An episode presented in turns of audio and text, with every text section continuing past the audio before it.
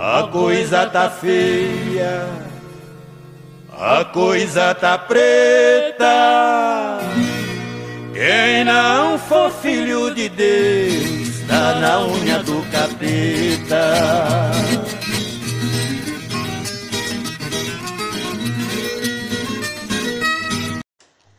Bom, essa é a primeira tentativa de gravação do meu podcast.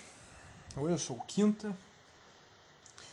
E alguns amigos pediram para eu começar a expor minhas opiniões para fora das redes sociais. Então eu peguei um formato que eu cresci escutando, né? Que é o podcast. E antes que alguém vá falar, ah, mas entrou na ondinha. Não, não entrei, cara. Eu tive um podcast com uns amigos em 2016, que não foi pra frente. Mas eu acompanho o formato desde 2008. Enfim, isso não é importante. Hum, hoje é domingo, dia 13 de fevereiro. Esse podcast provavelmente vai sair hoje mesmo, porque eu pretendo fazer um formato sem edição, sem cortes, sem, sem muita pauta. Eu preciso fazer pauta porque eu tenho TDAH e a minha cabeça é vaga. Tentei gravar isso antes e comecei num assunto, não terminei ele, fui para um caminho totalmente oposto. Então a ideia é não fazer uma pauta, mas sim umas anotações para eu não me perder enquanto eu vou falando. bom, esse episódio, como você viu o nome, né, BBB enquanto experimento sociológico e a crise da masculinidade. Bom, eu não tô assistindo BBB, apesar de que eu tô muito tentado a começar a assistir. Mas, tecnicamente, se você tem redes sociais no ano de 2020 e 2021, você acompanha Big Brother mesmo mesmo não não querendo, né? Bom, o Big Brother, ele por que, que ele tá tão interessante esse ano, apesar de ser uma parada extremamente cansativa? Né? Eu assisto um vídeo assim de um corte que alguém coloca e eu já fico, puta que pariu, que nossa, que saco. Mas ao mesmo tempo, eu tô achando interessante pra caralho. Porque a gente tá vendo uma parada que eu achei, eu supunha que isso fosse acontecer muito mais pra frente, mas não, tá acontecendo agora. Que é, a gente tá vendo o resultado de uma cultura do cancelamento. Né? A gente tá vendo o que, que essa esquerda identitária criou. Qual que é o ambiente que eles criaram. É um ambiente extremamente hostil, né? Uh, é, é tão hostil que assim, eu não assisto Big Brother, né? Não, não acompanhei quase edição nenhuma. Eu lembro de ter apostado no Dourado. E eu ganhei. Né? Quando ele foi campeão, acho que pela segunda vez, sei lá. É, na segunda vez que ele participou. Mas aí eu tava na escola e tal. Enfim.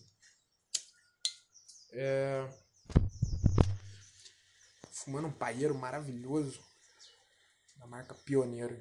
Inclusive, se você tá ouvindo é da, da Pioneiro, saiba que o seu paieiro é maravilhoso eu faço um merchan de graça para meus três ouvintes. Enfim, uh, o BBB, cara, tipo, eu não acompanho, né, mas, como eu falei, mas eu acho que essa, tipo, é, um, é a edição mais tóxica e radioativa de todas. Tendo em vista que, tipo, não, não completou nenhum mês. E dois caras já, já tiveram problemas mentais na parada, né? Um, um cara, tipo. Tudo bem, já era esfareladinho da cabeça. Mas ele pediu para sair, né? E o outro cara é bizarro. Porque, tipo, a família dele tava pedindo para ele sair. Eu não sei o que aconteceu lá dentro. Eu sei que, tipo, a família dele tava pedindo pra, tipo, gente, pelo amor de Deus, vota no meu filho para ele sair. Então, tipo assim, é um nível desta porra, né, desse ano. E uma coisa que é legal do Big Brother é que eles não têm contato com o lado exterior. E isso é fantástico, porque eles não estão vendo a repercussão do que está acontecendo lá dentro. E por que, que isso é fantástico? Porque a esquerda brasileira, e veja bem, eu não estou criticando de um ponto de vista eh, direitista, bolsonarista, nem nada disso. Mas a esquerda brasileira, ela vive de tipo é o cara que, que xinga os outros e vira para trás para falar assim, tô certo, né, galera? Tô certo. Então ela vive de, de apontamentos, de palmas, de como eles gostam de chamar biscoito, né, dos próprios dos próprios camaradas, né? E como eles não estão tendo isso de fora da casa, eles estão sendo mais eles mesmos, pelo menos os negros da casa. E eu não falo isso como, tipo, ah, separação racial ou que negros são, sei lá, nada disso, tá ligado? O que eu tô falando é que, um, por eles terem esse afastamento da casa, né, das pessoas, eles estão sendo eles mesmos. E a esquerda, quando ela percebe o jeito que ela age, né? Quando ela se olha no espelho, ela não gosta do que ela tá vendo. Porque dentro da bolha identitária, dentro desse, desse ambiente que eles criaram, que é muito apoiador né? do cancelamento, da moral, dos bons costumes, da sabe, dessa desse negócio de tipo, ah, nós precisamos pastorear as minorias. As minorias têm que nos seguir nós decidiremos para as minorias o que é melhor para elas é, e nós vamos guiá-los pelo vale da sombra rumo à luz do comunismo internacional, como se eles tivessem alguma relação com o comunismo. É, apesar de eu achar que tipo o que está acontecendo hoje, lógico, é um fruto do liberalismo cultural, mas ele tem um aval dentro do comunismo que é a raiz do próprio comunismo, que é o indivíduo. Né? O comunismo é uma, é uma ideia moderna, né? então ela se baseia no indivíduo, que é a mesma figura histórica, é, mesma base, o mesmo alicerce do liberalismo. Então, nesse ponto, eles têm um aval comunista assim, para agir. Mas isso é uma questão mais filosófica do que prática em si. Né? A ideologia, essa esquerda agora, ela vem dos Estados Unidos, ela vem do liberalismo, é um, é um comunismo criado pelo liberalismo, mas isso é assunto para outra hora. Voltando ao Big Brother. Uh, por que, que tá tão interessante? Porque agora a gente está conseguindo ver os reais frutos dessa sociedade é, que a gente está criando. E a gente, que eu digo, é a esquerda, né? Eu não, não faço parte disso. Mas é a sociedade que eles estão criando. É o modo, modus operandi de qualquer ideologia, de qualquer pessoa famosinha assim da esquerda. Eles vão achar um, sei lá, um trabalhador que, que desagrade eles e eles vão acabar com a vida desse cara. Eles não vão dar um minuto de paz para esse cara, eles vão atrás do trabalho desse cara, eles vão atrás da família desse cara, eles querem destruir essa pessoa. Eles não veem eh, as pessoas como pessoas, eles veem como adversários que devem ser destruídos para que o bem prevaleça. Né? Aí eu vou dar um exemplo, nem sei se eu podia estar falando disso, mas eu não vou citar nomes, então tudo bem. Mas eu tenho um amigo que a gente tem um grupo de, de RPG, né? um grupo, na verdade é um grupo de amigos, porque nem todo mundo ele joga RPG. uh, e esse amigo trouxe para dentro do grupo uh, duas pessoas trans que faziam parte ali do meio social dele, né? Jogavam RPG e tal. Uh, na verdade era uma e a outra virou depois, né? Se assumiu, sei lá, que porra que ele fez. Enfim, uh, um dia esse amigo meu errou a sigla LGBTQI+, XWY, Archangel. Um, e ele foi linchado por esses dois trans, tá ligado? Tipo, ele foi chamado de coisas horríveis, assim, de tipo, como se ele tivesse matado um trans, sabe? É, chamou de transfóbico, caralho, porque o cara errou uma letra, tá ligado? Então, tipo, é nesse nível, assim. Um, eu tenho um, um sei lá. Eu, eu tô falando assim porque eu não, não sei o gênero mesmo, assim. Algo muito confuso para mim. Mas essa pessoa, ela. Uma vez eu, eu questionei, né? A ideologia. Toda a ideia de trans. E essa pessoa falou pra mim assim, cara, você tá negando a minha existência. É por pensamentos assim que as pessoas vêm e matam um de nós. E eu fiquei me questionando, tipo assim, cara, em nenhum momento eu falei que deve ser morta essa pessoa, mesmo porque eu protegeria essa pessoa com unhas e dentes, porque eu gosto dela, a gente é amigo há muitos anos. Mas eu não concordar com essa ideia, tá ligado? Com essa dismorfia corporal é, que é anticientífica, e eu não quero entrar na discussão científica aqui, um, eu, eu, discordar dela é, não quer dizer que eu sou a favor do extermínio dessas pessoas mesmo, porque eu tô cagando pra existência dessas pessoas. Elas existindo ou não, não faz nenhuma diferença para mim. A não ser essa pessoa em específico, que é minha amiga, né? E minha amiga há quase 10 anos. Mas enfim, como eu tava dizendo, é, eu citei esses dois casos, mas é porque são coisas bem próximas aqui da, da minha vida, né, do meu cotidiano. Mas a gente vê o máximo assim, disso acontecendo, que é assim, eles internalizaram uma parada que é muito perigosa, que é a confusão de crítica a movimento social que eles fazem parte com crítica pessoal. Então, assim, se você é contra o que eu defendo, se você é contra, sei lá, movimento LGBT, automaticamente você me odeia e automaticamente você quer me matar. E não é bem isso. Tá ligado? O problema dessas pessoas é que elas aceitam ideologias e movimentos sociais como se fossem caixas de bombom. Imagina que você é uma pessoa de bem e gosta do bombom Caribe. Inclusive é o melhor bombom dessa caixa da garota. E você fala assim: Pô, eu quero comer um Caribe. Você vai e compra um Caribe. Você não compra uma caixa de bombom por causa de um Caribe. E se você compra uma caixa de bombom por causa de um Caribe, você pode simplesmente comer o Caribe, você não precisa comer a caixa de bombom inteira. E o que eles fazem é comer a caixa de bombom inteira.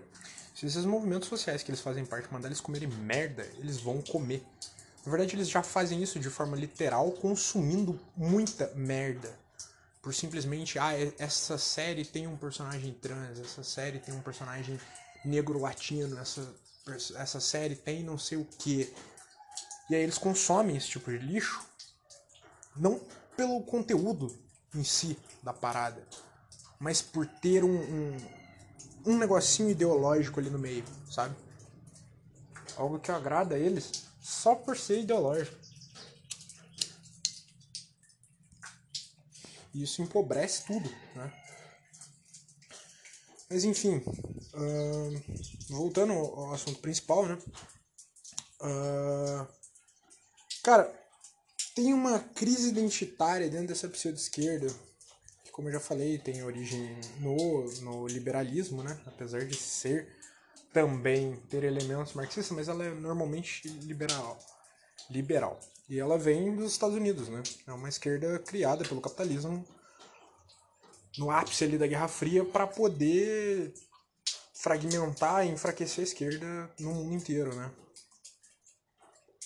Como se ela já não fosse enfraquecida por si própria, né? Como se não tivesse rixas ali de Albânia e China, China e União Soviética, enfim. É... os próprios comunistas não criaram um ambiente muito seguro para eles, e aí os capitalistas só montaram atrás, criando uma, um comunismo de faculdade que é menos totalitário em tese menos agressivo ao, ao ouvido das pessoas, então é, as pessoas aceitam melhor isso. Então hoje em dia você consegue ver milionário falando bem de comunismo. Engraçado que essas pessoas que, que falam bem do comunismo, defendem Stalin, elas não são defensoras do terror vermelho. Coisa que pessoalmente eu sou. Eu defendo literalmente é, o terror vermelho. Só que elas não estão preparadas para isso. Elas acham que o comunismo é esse comunismo Beauvoir, é esse comunismo Sartre criado nas faculdades e elas apoiam isso. Elas não estão nem um pouco engajadas nisso. Né? E é engraçado que elas defendem, que, que essa esquerda é, defende, em tese, o trabalhador, em tese. Só que, na verdade, quando ela se depara com um trabalhador, é, com um fazendeiro, com um trabalhador, sei lá, braçal da cidade, ela tem nojo. Porque esse trabalhador ele não é pró-LGBT. Trabalhador ele é religioso pra caralho. Esse trabalhador ele é conservador. Esse trabalhador ele tá cansado de ver violência e ver nego que cresceu em casa boa, em ambiente bom, falar que, tipo, minimizar o estrago que bandidos fazem, sabe? Minimizar o dano que o, o traficante causa na favela, por exemplo, sabe? E a própria visão de favela é uma visão idealizada pra caralho. Ninguém gosta de favela, velho. Seja sincero, quem gosta de favela é rico. Acha bonito. Internamente, esses ricos da esquerda, eles ficam felizes de ter um zoológico humano, que é a favela. Que é um lugar onde eles podem ir. Normalmente eles vão para comprar droga, mas é um lugar onde eles podem ir para ver o pobre. Olha lá a casinha do pobre, olha lá o jeito que o pobre vive. Só que o pobre, quando ele tem dinheiro, ele sai dali. Ninguém quer viver num lugar onde tem esgoto a céu aberto. Ninguém quer ver um lugar onde morre gente. Ninguém quer viver num lugar desse. Ninguém quer criar seu filho numa favela. Por mais que você tente idealizar isso, é, e não é demonizando, essas pessoas estão lá e elas merecem ser respeitadas, mas aquilo ali não é digno, tá ligado? Quanto que eles saem de lá? O esquerdista médio ele acha lindo. O esquerdista médio ele defende aquilo ali porque ele não vive naquilo ali. Quando o trabalhador expõe seu ponto de vista, a esquerda atual ela, quer distância. Porque ela está tão perdida em ciclos acadêmicos e aulas de yoga com marxismo em línguas de sinais, como tem aquele, aquele cartaz clássico. Óbvio que aquilo é um meme, mas serve. É quando ela, quando ela se depara com o trabalhador, ela não sabe lidar e ela não quer lidar. Ela, ela quer o trabalhador do pôster soviético, um cara bonito, um cara bombado, um cara cheiroso, é, que, que já tem uma consciência de classe, que já tem se livrado do ópio do povo, que é a religião, a menos que seja uma religião matriz afro-africana, porque daí eles se bugam e aí eles brigam entre si porque, ah, será que a gente deve permitir sacrifícios porque não é vegano? Enfim, é nesse nível que a esquerda tá. É... E por que, que é legal então o Big Brother? Porque a gente tá vendo quase como uma colônia de ratos quando a gente tira esses cidadãos. Cidadãos? Cidadãos. Cidadãos. Do seu meio habitual e coloca numa casa separada, vigiada 24 horas por dia, a gente tem um experimento social muito interessante, muito mesmo, porque é como o Alex Delarge fala no, no Laranja Mecânica. É, as cores do. É impressionante como as cores da, do mundo só se tornam vivas na tela de um cinema. E é isso, assim, a gente não. As pessoas não percebiam, principalmente aquelas que estavam embebidas é, nessa cultura do cancelamento e nesse, nesses meios identitários de esquerda, elas não percebiam o quão patético e nojento eles eram. E agora, quando eles olham para aquilo, primeiro é um, uma negação. Primeiro é falar, não, esse pessoal nunca foi de esquerda. É, sei lá, como é que chama aquele rapper lá? É... Ah, Carol Conká, esse pessoal, a gente nunca bateu palma. Até, sei lá, quatro meses atrás eles batiam palma pra esse povo. É... E agora não, né? Agora não, não, não. Esse filho não é meu, isso não é culpa minha esse pessoal sempre foi de direita. É, e, e, não defendendo a direita, que é um bando de lixo também, eu tenho nojo das pessoas de direita. Não um trabalhador, óbvio, mas. É, sei lá, esses caras bosta. Tipo Mamãe Falei, Kim Kataguiri, é, esse tipo de lixo cultural da, da direita, né? Essas figuras pitorescas que eles criaram. Mas eles tentam jogar pro lado da esquerda, da, da direita, né? Não, esse pessoal nunca foi nosso. E eles continuam perpetuando o mesmo comportamento. Esse comportamento que eles estão tendo na casa, eu sofri muito na faculdade. Principalmente depois que eu deixei bem clara minhas opiniões políticas. Isso na época que eu era militante da UJR ainda. É... Rolou boato que eu era fascista, rolou boato de que eu odiava gay, que eu espancava gay, umas paradas desse nível, assim, sabe? É, mas lógico, sempre pelas minhas costas, né? Nunca, nunca na minha frente. Nunca fui confrontado, mas assim, já tinha garota que eu tava me envolvendo, que a garota chegava e falava, cara, por que, que você é nazista? Coisas do gênero, assim, coisas que eu nunca fui. É, mas enfim. A gente consegue ver a visão que eles têm do trabalhador no, num cara lá chamado Caio. Né? Eu vi um vídeo. Inclusive um vídeo do Fiuk que eu quero comentar esse Caio, aparentemente, ele é da, de fazenda, assim, sei lá se é do Goiás ou se é de Minas, mas ele é, ele é caipirão. Não, não no meu nível de caipira, né? Não o caipira é, paulistano, paulista, na verdade, mas ainda assim caipira. Né? Mas é um caipira mais ligado à pecuária, soja, etc. É eles olham, eles olham para ele e falam assim, cara, olha, eu sei que você é burro, eu sei que não nessas palavras, mas dentro desses termos, eles olham para ele e falam, olha, eu sei que você é burro, sei que você não teve instrução, mas deixa eu te contar como é o mundo. Fica quieto e ouve, porque você é branco, você é privilegiado. E tipo assim, não leva em consideração que esse cara provavelmente trabalha desde os 10 anos de idade. Não leva em consideração que esse cara sabe como é produzir as coisas. Não leva em consideração que em qualquer sociedade, se você tiver que escolher entre duas pessoas, um acadêmico ou um fazendeiro, você deve escolher o fazendeiro, porque sem o fazendeiro o país não vai para frente. Lógico, eu não estou tirando a importância de um acadêmico, mas no mundo real, quem produz? O trabalhador. E esse trabalhador não é o acadêmico, não é o cara que discute gênero na USP você entende?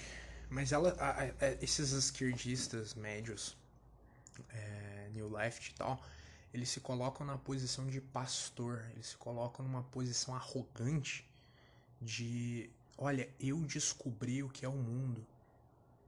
Eu sei o que você tem que pensar, eu sei como você tem que agir, eu sei como você deve andar, porque eu estudei Deleuze, eu estudei Foucault, eu estudei Sartre, então eu sei o que você deve pensar. E essa cultura, ela cria o que a gente está vendo agora no BBB que está todo mundo reclamando. Essa cultura, ela cria um monte de gente problemática pra caralho da cabeça, é, que, que porra, se põe numa posição de Deus ali, de pessoa que decide quem vai, quem fica, decide o que as pessoas devem pensar e agir e tal. E ela também cria ao redor pessoas que têm medo de mostrar traços de personalidade. E eu não digo tipo assim, ah, é, porra, o racista tem que abrir a boca e falar. Não tem, não, tá ligado? Eu não sou um cara democrático, eu não sou um cara a favor da liberdade de expressão, pau no cu da liberdade de expressão. O que eu tô falando é que as pessoas elas têm medo e dá para ver ali no, nos cortes que as pessoas postam que, que tá todo mundo com medo de falar alguma coisa e quando sair aqui no mundo real se, se fuder, tá ligado? Se fuder. Porque as pessoas estão deixando de ser autênticas, tá ligado? Estão deixando de ter alma. Porque todas elas estão tendo que engolir uma cartilha se elas quiserem manter seus empregos, se elas quiserem manter seu meio social. E é muito assim, nós sabemos o que você deve pensar, nós sabemos o que você deve falar, nós sabemos o jeito que você deve pensar. E se você não pensar assim, a gente vai destruir sua vida. A gente vai literalmente destruir sua vida, porque a gente tem um monte de casos de pessoas que, tipo, exporam sua opinião na internet, foram linchadas virtualmente, e essas pessoas não felizes em acabar com os meios sociais dessas pessoas, elas foram atrás de trabalho, elas foram atrás de relacionamento, elas foram atrás de família dessa pessoa para fuder a vida dessa pessoa. Então, assim, eles não. Não é uma relação de debate, uma relação de ódio, uma relação de destruição total do inimigo. E aí, como eu citei esse caso do. do Caio, né? Que é o fazendeiro, acho que é Caio, sei lá. Ou é acribiano? Não sei, um dos dois ali é fazendeiro. Caipirão, então eu tive que ouvir merda do Fiuk. E esse é um outro ponto que eu quero entrar. Que é o problema da masculinidade moderna. Né? Uh, para abrir esse ponto, eu gostaria de dizer que você, homem que está me ouvindo, se você escuta outros pseudo-homens te falando como é ser homem, você está totalmente errado. Totalmente errado. Existem três homens que podem te ensinar a ser homem. Um deles é o seu pai, o outro é o seu sensei, né, um professor de artes marciais, e o outro é o seu padre ou líder religioso, qualquer, ele, qualquer um que ele seja mas só existem esses três homens que podem te ensinar a ser homem. Fora disso, não existe ninguém que pode te ensinar a ser homem. Você pode pegar dicas ali, você pode pegar conselhos e tal, mas nenhum, você não deve se espelhar e ouvir conselhos de nenhum desses. Dito isso, eu gostaria de falar pau no cu de todo sociólogo, de todo antropólogo, de todo filósofo que tenta ensinar um homem a ser homem. Se você não tem pelo menos 800 de testosterona nas suas veias, você não sabe o que é ser homem a ponto de ensinar os outros. Ponto. Partindo disso, vamos discutir masculinidade. Como que você vai ouvir um cara que não sabe o que é ter picos de testosterona, um cara que nunca entrou numa academia, e na academia que eu digo é academia de pegar peso, um cara que nunca trabalhou numa fábrica, como que um cara desse quer te ensinar que ah, ser homem é prejudicial para você? Quem tem que te dizer o que é prejudicial para você é você mesmo. Você tem que perceber o que é ruim para você e modificar isso ah, mas porque o homem não chora e tudo mais. Cara, isso não é uma regra. Se você é homem e sente vontade de chorar, talvez os seus hormônios estejam desregulados. Flutuação hormonal é coisa de mulher. Mas se não é por isso, se você tem motivos, não tem problema nenhum chorar. O problema é você viver demonstrando fraqueza. Sabe? Agora, se você decide chorar, isso é um problema seu. Eu mesmo já faz alguns anos que eu não choro, mas assim, muitas coisas me dão vontade de chorar, cara. Inclusive a beleza. Ah, ver uma coisa bela é uma parada que, que me dá vontade de chorar de verdade, assim, chorar de felicidade, não de tristeza. Mas a vida é muito curta para ouvir um sociólogo espiando te contando como é ser homem sem masculinidade tóxica. Primeiro você pega mais que eu no supino, no terra, e aí eu vou te escutar tá? Até lá, é, por favor, não me dirija a palavra. Bom, o Fiuk disse, né, para um desses dois fazendeiros, que eu não sei o nome agora, é, acho que foi pro Caio, sei lá. Ele falou assim: não, porque o problema do mundo somos nós, homens brancos, que a gente vai atrás, que a gente maltrata, que a gente bate, que agride muita gente. Então a gente tem que calar a boca e ouvir. Não. Não. Não. Não, não é assim que funciona o mundo, cara. Me desculpa. Uh, primeiro, tu tá presumindo que uma pessoa ela é culpada por tudo aquilo que veio atrás dela, né? Uh, eu posso colher os privilégios uh, que meus avós, meus bisavós, me, me deram, né? Que eu herdei deles. Mas eu não posso herdar o crime deles, cara. Me desculpa, não, não, não posso herdar isso. Sabe? Não existe essa maldição genética. Eu não posso e não devo. Assim, eu não vou ficar ouvindo essa falácia de que homens brancos arruinam a sociedade, cara. Você vai me desculpar, mas não, não vem, não vem tentar forçar essa ideia racial americana aqui no Brasil. A sociedade brasileira é muito mais complexa que a sociedade americana. Se vocês lessem mais Darcy Ribeiro, Florestan Fernandes, vocês entenderiam melhor como funciona a realidade do Brasil em vez de ficar trazendo esse lixo ideológico de fora, cara. Primeiro vocês têm que entender o Brasil. Primeiro vocês têm que ler, porra, Gilberto Freire, Sérgio Buarque de Holanda, apesar de eu ter algumas ressalvas quanto ao Sérgio Buarque. É, vão, vão entender o Brasil primeiro, antes de criar qualquer teoria racial e coisas do gênero. Bom, o Fiuk, que inclusive deve ser uma tristeza pro pai dele, que puta que pariu, cara, porque o pai dele é um dos maiores penetradores de vagina é, do Brasil e isso me faz pensar numa parada que é a seguinte: tá no DNA dele ser um predador sexual. Tá no DNA dele.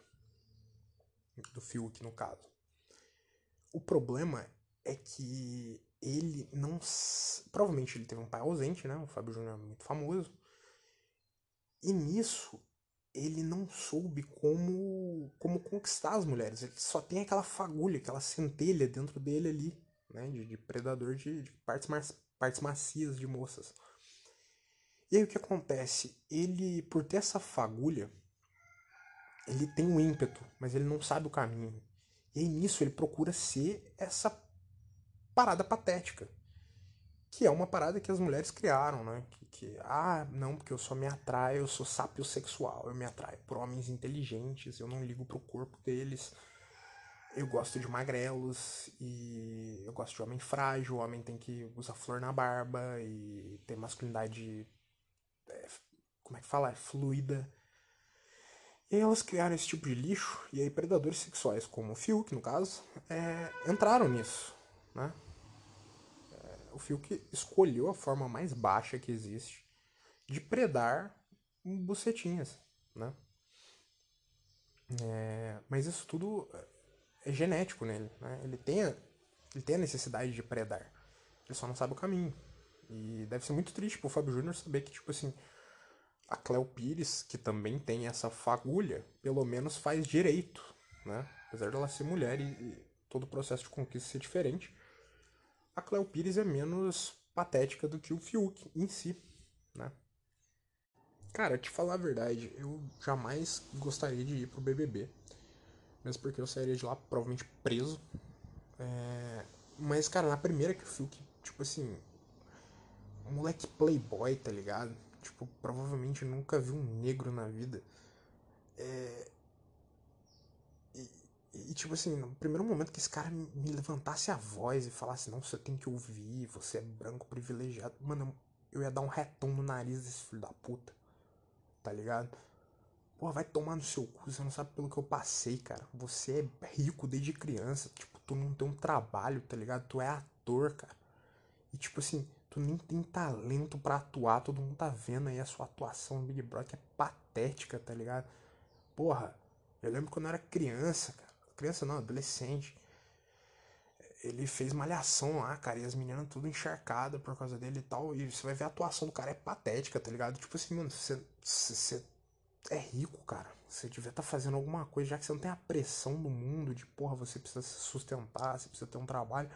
Porra, vai procurar uma coisa que você é bom, cara. Se você não tem essa pressão de arrumar uma coisa logo, vai arrumar uma coisa que você é bom. Porque ator e músico, claramente você não é, tá ligado? E, porra, isso me dá um ódio, cara. Me dá um ódio. Mas enfim. E do outro lado disso, né? Do outro lado dessa masculinidade, você tem o exato oposto. Só que não o exato oposto bom. Você vai ter essas páginas orgulho de ser hétero ou qualquer coisa assim, enaltecendo caras como tipo Charlie Sheen, como Jason Statham e The Rock Dan Bilzerian, tá ligado? Eu não vou falar do Jason Statham e do, do, The Rock porque eu não sei, eu não perco tempo estudando a vida desses caras, mas o Dan Bilzerian eu sei quem é.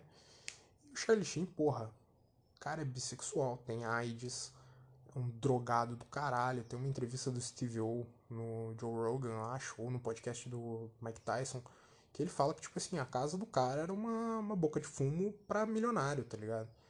Como que esse cara é um exemplo de masculinidade, sabe? Como comer mulher não é um exemplo de masculinidade. existem muitos caras que são exemplos de masculinidade que jamais tocaram uma mulher na vida.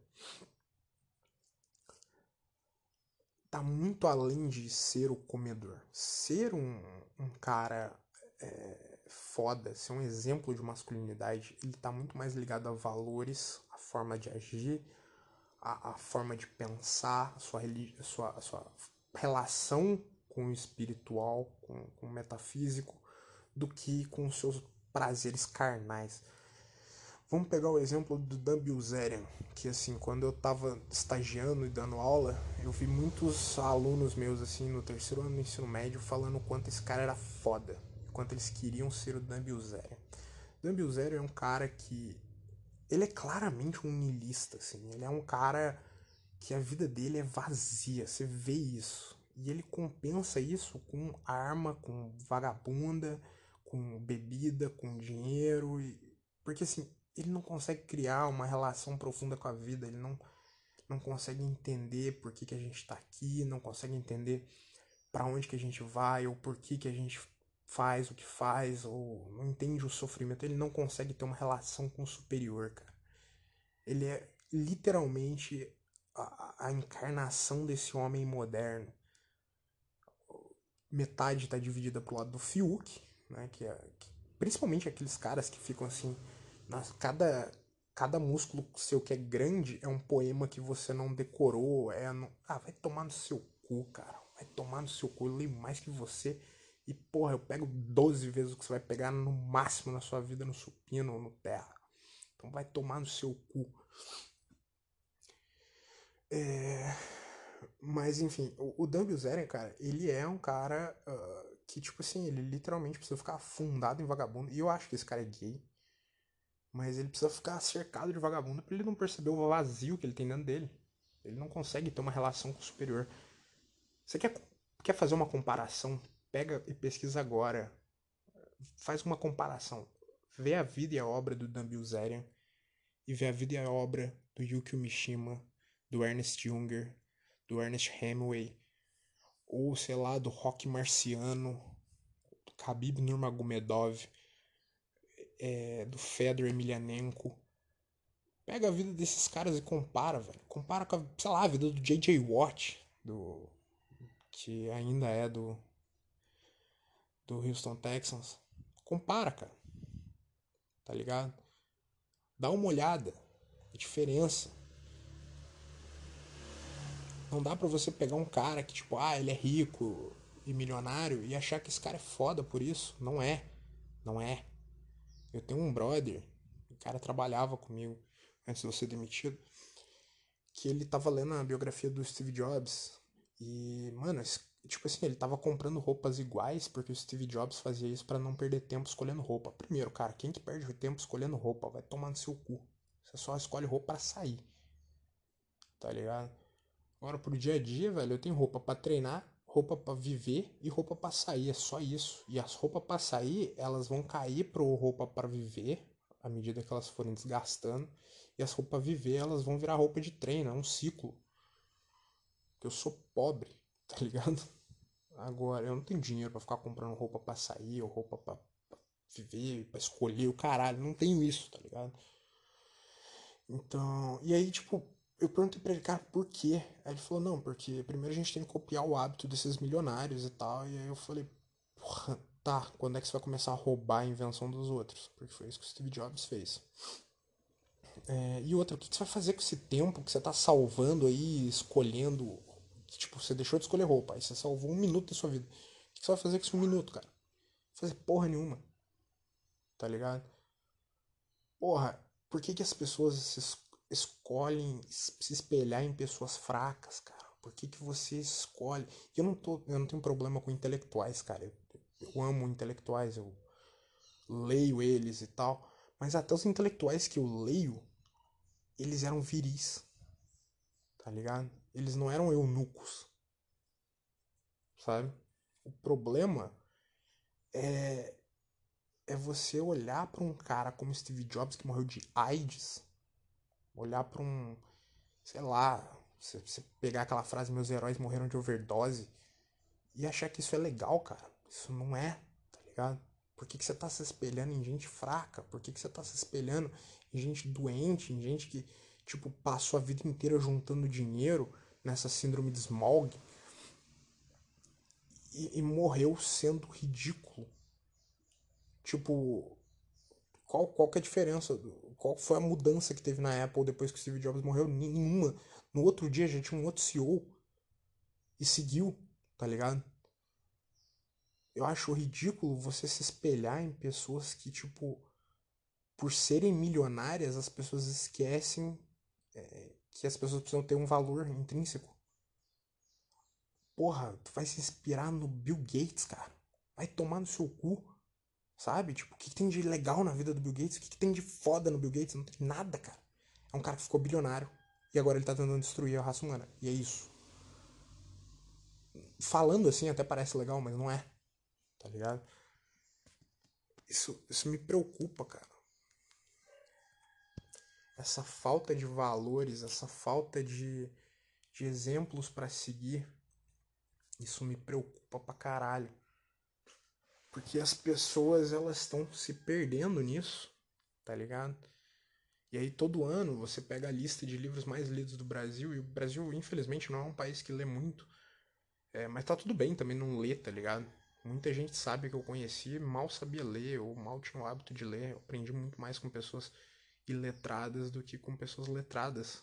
Né? No sentido de sabedoria, não de inteligência. Se você joga RPG, você sabe a diferença. É... E só que se você for pegar esses livros, você vai ver, tipo assim, 10 hábitos milionários que vão salvar sua vida. Mente milionária. Hábitos dos milionários e tal. E, cara, isso não vai te fazer um milionário, me desculpa. O jogo foi feito para fracassar. Esse jogo foi feito para fracassar, cara. E não adianta você ler um livro que vai te mandar acordar 4 horas da manhã e empreender e o caralho. Isso não vai mudar a tua vida. Isso não vai mudar a tua vida. O capitalismo, ele não foi feito para que todos ganhem ao mesmo tempo. Na verdade, para um ganhar, 10 tem que perder. Isso é matematicamente explicável.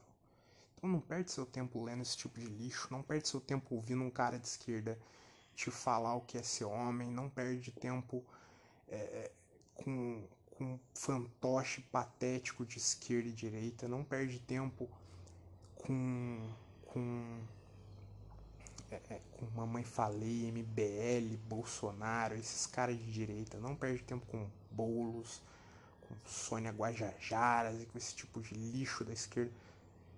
Aprende o caminho, cara. Aprende. O homem ele tem três pilares: o religioso, né, o espiritual, no caso, o físico e o intelectual. Você tem que dedicar a sua vida a preencher os três. Porque se um tiver em desbalanço, tua vida vai ficar ruim. Então mantenha os três. Tenha os valores certos para um homem são aqueles valores que seriam normais antes da Revolução Francesa. Hoje em dia eles são considerados extremistas. Que se foda, seja extremista. Seja extremista. Enquanto tiver alguém para te vender frango, uma academia para você treinar e uma paróquia ou sei lá, sua comunidade religiosa, seja ela qual for, te aceitar, você não tem que temer nada, cara. O mundo, o mundo tá aí pra isso, o mundo tá aí pra te destruir. Mas nós somos a geração que vai surfar Kali Yuga. Então até 2037 a gente tem que se sujar cada vez menos com essa pororoca de churume que vem passando aí pelo mundo. Bom, enfim, esse foi o primeiro episódio. É, aceito crítica, aceito. Se é que alguém vai ouvir essa merda também. Mas eu aceito aí ouvir o que, vocês têm para dizer. E se quiser que eu fale sobre algum tema, manda aí. Dúvida, questionamento, qualquer porra, manda aí que nós desenrola. A ideia é fazer um episódio por semana. É, que não seja tão de desabafo quanto, quanto foi o primeiro, né? Mas aos poucos eu vou pegando um caminho ali. É... E é isso. Provavelmente eu vou fazer alguns episódios também quando eu estiver fazendo caminhadas, porque eu fico meio. meio pensativo, né, com minhas caminhadas. É...